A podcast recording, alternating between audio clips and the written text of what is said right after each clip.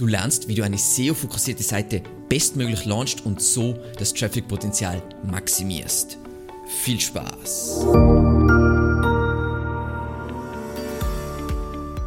Mein Name ist Alexander Russ und SEO ist mein täglich Brot. Wir quatschen auf diesem Kanal über SEO und Content Marketing. Wenn du lernen willst, wie du nachhaltig Kunden über deine Website gewinnen kannst, dann abonniere jetzt gleich diesen Kanal. An diesem Punkt ist der Text geschrieben, die Inhalte sind auch soweit eingepflegt, also inklusive Bilder, Videos und anderen Elementen und jetzt wäre es ja theoretisch an der Zeit, die Seite zu veröffentlichen, oder? Nein, jetzt ist es Zeit für die finalen Checks, damit wir dafür Sorge tragen, dass die Seite ihr maximales Potenzial an Sichtbarkeit bei Suchmaschinen erreicht. Wir machen jetzt gemeinsam ein wunderschönes Beispiel durch ähm, anhand einer Seite auf evergreenmedia.at.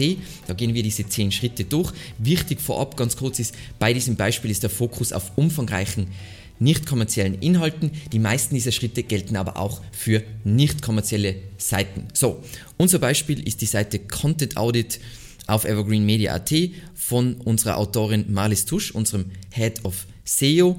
Die Keywords, die wir mit dieser Seite auf die wir abzielen, sind hier eben Content Audit Vorlage. Was ist ein Content Audit und Content Audit? Content Audit ist dabei das Main Keyword und die Seite ist jetzt zum Zeitpunkt der Veröffentlichung dieser Folge wahrscheinlich einen Monat oder etwas mehr online.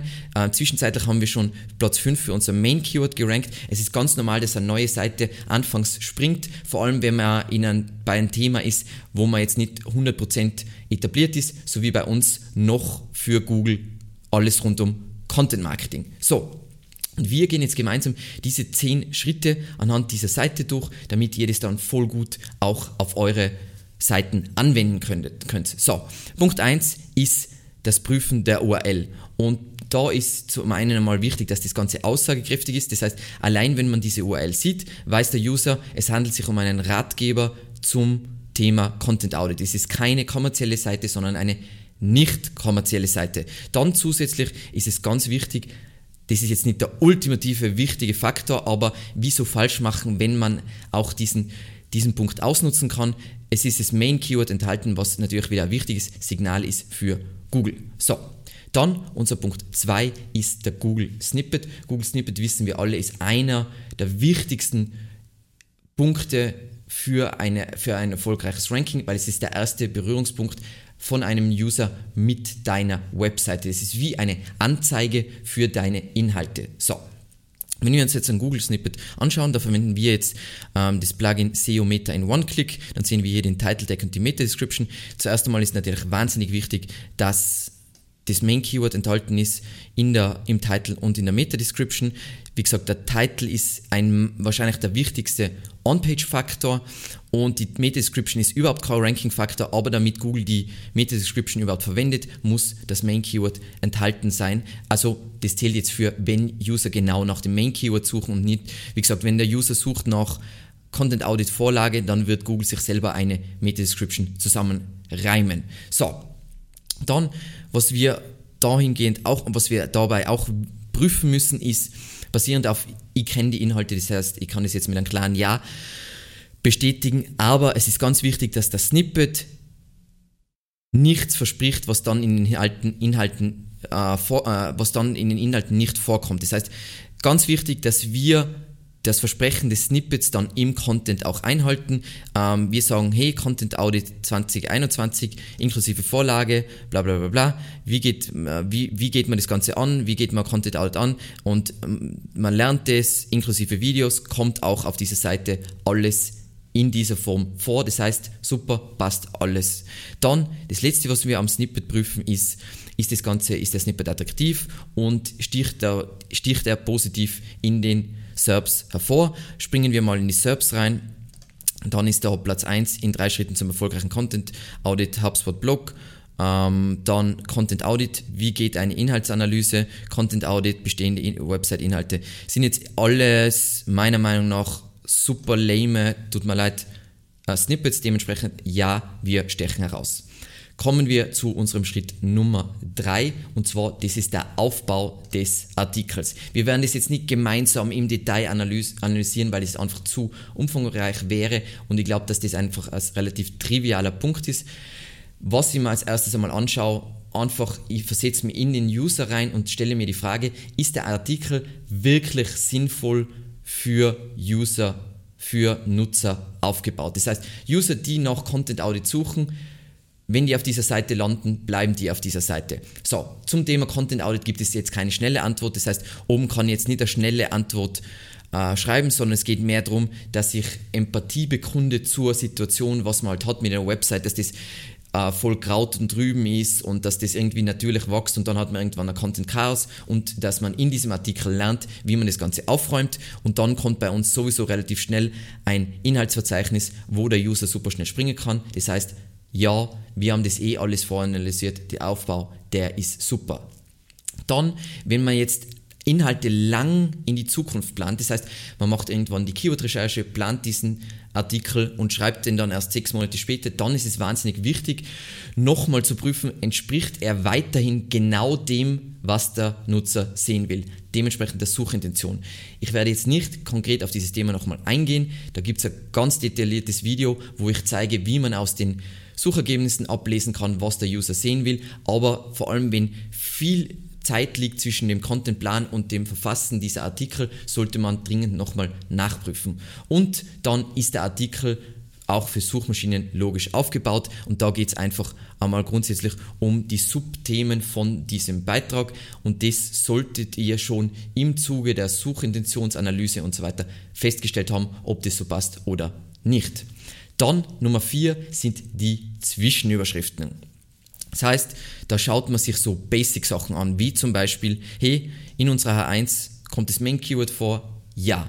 Dann ähm, kommen auch Keywords und Variationen dieser Keywords und vielleicht andere relevante Entitäten in den HTML-Überschriften H2 bis H6 vor. Heißt es, dass ich alle Zwischenüberschriften bis H6 brauche? Nein, einfach basierend darauf, wie halt der Artikel bestmöglich strukturiert ist, aber es ist wichtig, an prominenten Stellen Keywords einzubauen. Ganz wichtig, Prominence immer über Keyworddichte. Keyworddichte ist einfach nicht so wichtig. Dann, was man sich immer anschaut, sind die Zwischenüberschriften aussagekräftig. Das heißt, da geht man alle Zwischenüberschriften nochmal durch. Ist das jetzt wirklich, ich lese diese Überschrift, auch wenn ich jetzt nur über den Artikel skimme und weiß genau, um was es in Folgen, im, im folgenden Absatz oder in dem folgenden Subtopic wirklich geht. Ganz wichtig. Dann regen die Zwischenüberschriften zum Weiterlesen an. Das heißt, wenn ich jetzt da drüber skimme, denke ich mir, oh mein Gott, das ist voll spannend. Wie gesagt, was ist ein Content Audit? Ist nicht spannend, aber ist für die Suchintention essentiell, weil die Leute, weil User diese Frage haben. Aber ansonsten ist es wichtig, einfach Überschriften so zu formulieren, dass es nicht wie ein Roboter, wie gesagt, wieso liest niemand Wikipedia-Einträge? Weil Wikipedia mm, mm, Roboter-Style ist und einfach Müll ist. Und wir wollen ja Engagement schaffen und wirklich 10x Content raushauen. So, dann, das haben wir jetzt eh schon ein bisschen vorgegriffen, aber ähm, bei Longform-Content ist es immer sinnvoll, Inhaltsverzeichnis zu verwenden, damit einfach User voll schnell das finden, was sie brauchen. Ansonsten ist eben mit den Zwischenüberschriften, deswegen ist Aussagekraft von Zwischenüberschriften auch so wichtig, dass dieser Artikel leicht zu skimmen ist und einfach nochmal ähm, das passt auch zusammen mit Aussagekraft, ist natürlich basierend auf, was wir in der Suchintentionsanalyse festgestellt haben, wie User auch dieses Keyword, zum Beispiel Content Audit verfeinern mit Content Audit Vorlage, sind die Zwischenüberschriften nutzerzentriert aufgebaut, also passend zu dem, was, Nutzer, was und wie Nutzer suchen. Dann kommen wir zu Punkt 5, ist ganz wichtig vor der Publikation, und zwar die Darstellung. Das heißt, wir schauen uns einmal diese, diesen Artikel auf Desktop an. Wiederum, wir schauen uns das jetzt nicht gemeinsam im Detail an, weil das muss man sich einfach, das ist Hausverstand. Wir schauen uns an, funktioniert das alles, wird das alles korrekt dargestellt, werden alle Bilder geladen, werden die Videos geladen, etc. Same goes for natürlich Mobile. Das heißt, wir gehen auf Untersuchen in Chrome, klicken da drauf, schauen uns das Ganze auch nochmal auf Mobile an oder auf, generell auf unterschiedlichen Devices. Das könnt ihr ja dann selber konfigurieren, was die häufigsten Devices bei euch sind laut Google Analytics. Analytics und dann scrollen wir durch den Artikel durch, ob das alles seine Richtigkeit hat, ob man zum Beispiel Probleme mit der Breite von Videos hat und ob das alles korrekt angezeigt wird. Einfach weil für SEO ja heutzutage eine gute User Experience ganz essentiell ist. So, dann eben nochmal die Frage, auch auf Mobile, ist der Inhalt leicht konsumierbar, findet man schnell, was man braucht. Wie gesagt, da kann man immer Abhilfe schaffen mit Sprungmarken, also Inhaltsverzeichnisse. Ähm, Dann sind die Absätze kurz genug beziehungsweise schön aufgebrochen. Vor allem, wenn du voll viel Mobile-User hast, wird es so sein, dass deine Absätze relativ kurz sein müssen, damit das Konzept überhaupt wirklich praktisch funktioniert. Ähm, und sind auch wenn ich jetzt das Ganze überfliege, die meisten User sind jetzt nicht bei so einem Artikel, der glaube ich jetzt 8000 Wörter, da ist 45 Minuten Lesezeit. Ich persönlich habe jetzt nicht die Illusion, dass sich jemand diesen ganzen Artikel durchliest, sondern es skimmt man und holt sich das raus, was man braucht. Und dementsprechend ist wichtig, dass, wichtig, dass wichtige Punkte hervorgehoben sind, damit man wirklich dem User weiterhilft. Also ganz, also bei, auch bei Longform-Content Web-Content wird nie gelesen wie ein Buch, sondern äh, Website-Content wird immer eigentlich geskimmt. Natürlich gibt es auch User, die Wort für Wort alles lesen. Das heißt, je mehr du Einsteiger bist, desto sinnvoll ist es natürlich alles zu lesen, aber wenn du vorgeschritten bist, dann wirst du nur die Parts suchen, die dir halt jetzt aktuell in deiner Situation weiterhelfen. Und eine Frage, die ich mir bei der Darstellung auch immer wieder frage, ist, liefern die eingepflegten Bilder und Videos tatsächlich einen Mehrwert, weil natürlich jedes Element zusätzlich wieder Auswirkungen auf die Anzeige auf unterschiedlichen Devices hat und natürlich auch, auch auf die Ladezeit. Das heißt, alles, was nicht nötig ist, kann auch wieder weg, aber trotzdem natürlich Bilder und Videos werten Content wahnsinnig auf. Dann kommen wir zu unserer Nummer 6 und zwar den Text an sich und da machen jetzt wirklich der Fokus auf den Fließtext selbst.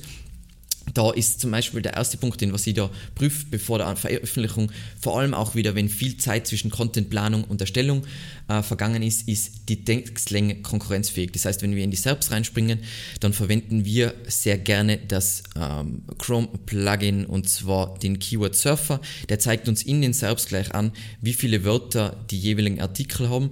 Was man jetzt hier sieht, die äh, Platz 1 hat ungefähr 1400, da 1500, dann 3300, wir haben 8000, das heißt bei uns ist es voll übertrieben. Wieso ist es bei uns so übertrieben? Ist es aus SEO-Sicht sinnvoll? Nein, aber in unserem Fall beim Thema Content Audit, diese Artikel sind alle dünn und für jemanden, der das tatsächlich machen will, und das ist jetzt keine Beleidigung, absolut wertlos. Und deswegen haben wir 8000 Wörter, weil dann wirklich, wenn man den Artikel zu Content Audit gelesen hat, kann man tatsächlich ein Content Audit durchführen. Und das sollte das Ziel sein, sollte ja nicht der Fokus nur sein, dass man irgendwie rankt. Dann schauen wir so Klassiker an, wie kommt in den ersten 100 Wörtern ähm, das Keyword Content Audit vor. Ja, kommt vor. Das ist eh klassisch, was ihr auch kennt aus Yoast SEO. Dann schauen wir uns nochmal an, kommen Keywords und Variationen äh, im Fließtext vor. Es werden Keywords teilweise fett markiert oder italic äh, ähm, kursiv markiert, wollte ich sagen, ähm, einfach, da, dass man nochmal dem Algorithmus sagen, das sind die wichtigen Begriffe, um die, was diese Seite geht. Ist es jetzt, heißt es jetzt, ihr sollt jedes Mal, wenn dieses Keyword vorkommt, dieses Keyword fett machen?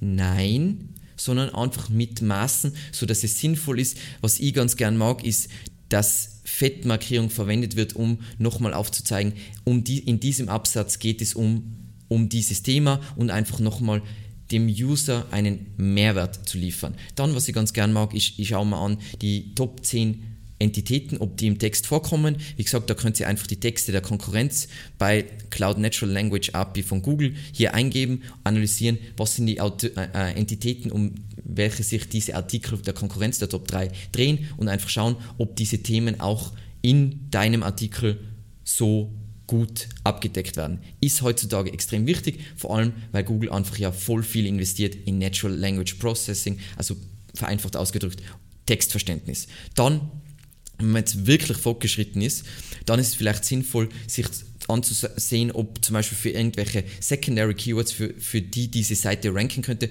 ob es dort Featured Snippets gibt und den Text entsprechend schon so zu formatieren. Also da habe ich kürzlich ein Video gemacht, das heißt, da zeige ich eher ein Beispiel. Bitte einfach dort abchecken, weil es ist ja wieder ein eigenes Thema, würde aber nur eher Fortgeschrittenen empfehlen. Passt. Dann kommen wir zu Punkt Nummer 7 und zwar interne Verlinkung aus dem Artikel. Das heißt, aus dieser Seite, die wir publizieren, wo verlinken wir hin? Und da habe ich ganz einfache Fragen, die ich mir immer stelle. Wie gesagt, das Thema interne Verlinkung, vor allem bei kleinen Seiten, wird meiner Meinung nach meistens zu kompliziert gedacht. Es geht einfach mal, sind die thematisch relevantesten Artikel verlinkt? Das heißt, wenn wir jetzt da durchscrollen, dann sehen wir Content-Strategie super relevant zu Content-Audit, Content-Marketing super relevant zu Content-Audit, dann On-Page-Optimierung ist prinzipiell schon ein bisschen weiter entfernt, aber ist auch noch super relevant. Suchintention extrem relevant.